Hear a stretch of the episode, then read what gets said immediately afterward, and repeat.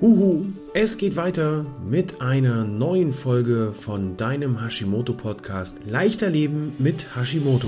Wenn dir diese Podcast Folge gefallen hat, dann mach doch mal einen Screenshot davon, setz es in deine Instagram oder Facebook Story mit dem Hashtag Hashimoto Podcast, markiere mich Hashimoto Mentor Peter Gehmann und ich freue mich auf dein Feedback. Nun wünsche ich dir viel Spaß bei der neuen Folge von deinem Hashimoto Podcast.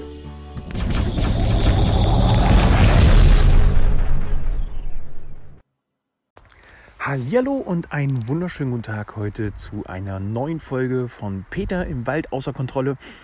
So langsam nimmt das Ganze wieder Fahrt auf. Die dritte Folge jetzt schon, die ich im Wald mit dir verbringen kann. Heute schauen wir uns wie versprochen mal an, welche Lebensmittel für Körper, Geist und Seele für dein Nervenkostüm nicht so empfehlenswert sind.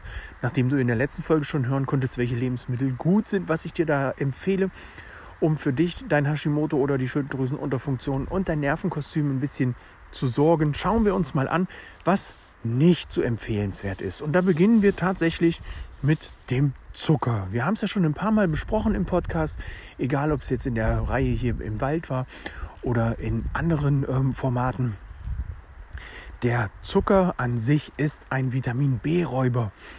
Denn um Zucker zu verarbeiten im Körper, wird an anderen Stellen Vitamin B geraubt. Vitamin B im Komplex oder auch nur 12 und B6 brauchst du allerdings, um dein Nervenkostüm auf Vordermann zu halten oder auch auf Vorderfrau. Hier ist also wichtig, dass du schaust, nicht so viel Zucker zu dir zu nehmen, auch nicht die flüssigen Zuckersorten wie Softdrinks oder irgendwelche Schorlen, die hier mit Zucker oder auch Zuckerersatzstoffen ähm, vollgepackt sind. Hierzu zähle ich auch die Leitgetränke, ähm, dann ganz ehrlich, bevor du eine Cola Light trinkst, dann trink lieber eine Cola, die nicht vollgepackt ist mit irgendwelchen Ersatzstoffen. Als zweites äh, möchte ich dir hier davon abraten, Fleisch zu dir zu nehmen, das irgendwie in irgendeiner Art und Weise Nitrate in sich hat, das ähm, irgendwie haltbar gemacht wurde ja, ich weiß, ich befürworte hin und wieder mal Prosciutto-Schinken beispielsweise. Auch da sind Nitrate mit dabei. Mir geht es jetzt hier allerdings darum, dir einmal zu zeigen, wenn dein Körper, dein Geist und deine Seele nicht ganz so im Einklang sind, was du tun kannst, um dein Nervenkostüm ein bisschen zu stärken. Daher verzichte dann vielleicht auch mal auf den Schinken. Also alles das, was irgendwie Nitrate in sich hat, kann dafür sorgen, ähm, dass dein Nervenkostüm da zusätzlich belastet wird. Versuch's mal mit Fleisch ohne Pökelsalze, Fleisch ohne, äh, Entschuldigung, ohne dass es geräuchert wurde und hier im Großen und Ganzen alles, was keine Pelle hat. Also alles, was keine Hülle hat und hier produziert wurde. Greif zu Fisch, greif zu Fischprodukten, die hier frisch zubereitet wurden oder ähm, zumindest frischer zubereitet wurden, ohne dass sie geräuchert wurden. Und als letztes vermeide alles, was irgendwie mit Fastfood zu tun hat. Denn beim Fastfood haben wir ja sehr viel Zuckerbestandteile und auch die Herausforderung, dass sie sehr fettig sind, die Stoffe im Fastfood. Nun weißt du, ich bin nicht der ähm, Freund, das zu pauschalisieren, davon, das zu pauschalisieren und zu sagen, Fett macht Fett, Fett ist ungesund. Nein, im Gegenteil, Fett kann gesund sein, Fett ist gesund, wenn du die richtigen Fette zu dir nimmst. Allerdings ist das natürlich bei den Fastfood-Sachen so eine Sache, da wissen wir ja nicht wirklich, was steckt da alles drin. Ich muss mir jetzt mal hier einen Weg zurückbannen aus dem Wald heraus.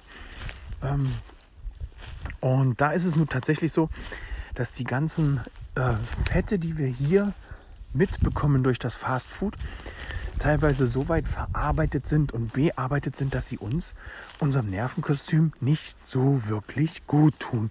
Das kann also immer wieder zu Entzündungen führen, zu Entzündungen im Darmbereich. Das sorgt dann wieder dafür, dass das Immunsystem belastet und überlastet ist. Und von daher ist es tatsächlich so, solltest du mal mit deinem Nervensystem, mit den Nerven an sich eine Herausforderung haben, dann lass diese Dinge einmal weg und schau, dass du dich artgerecht und bedarfsgerecht ernährst.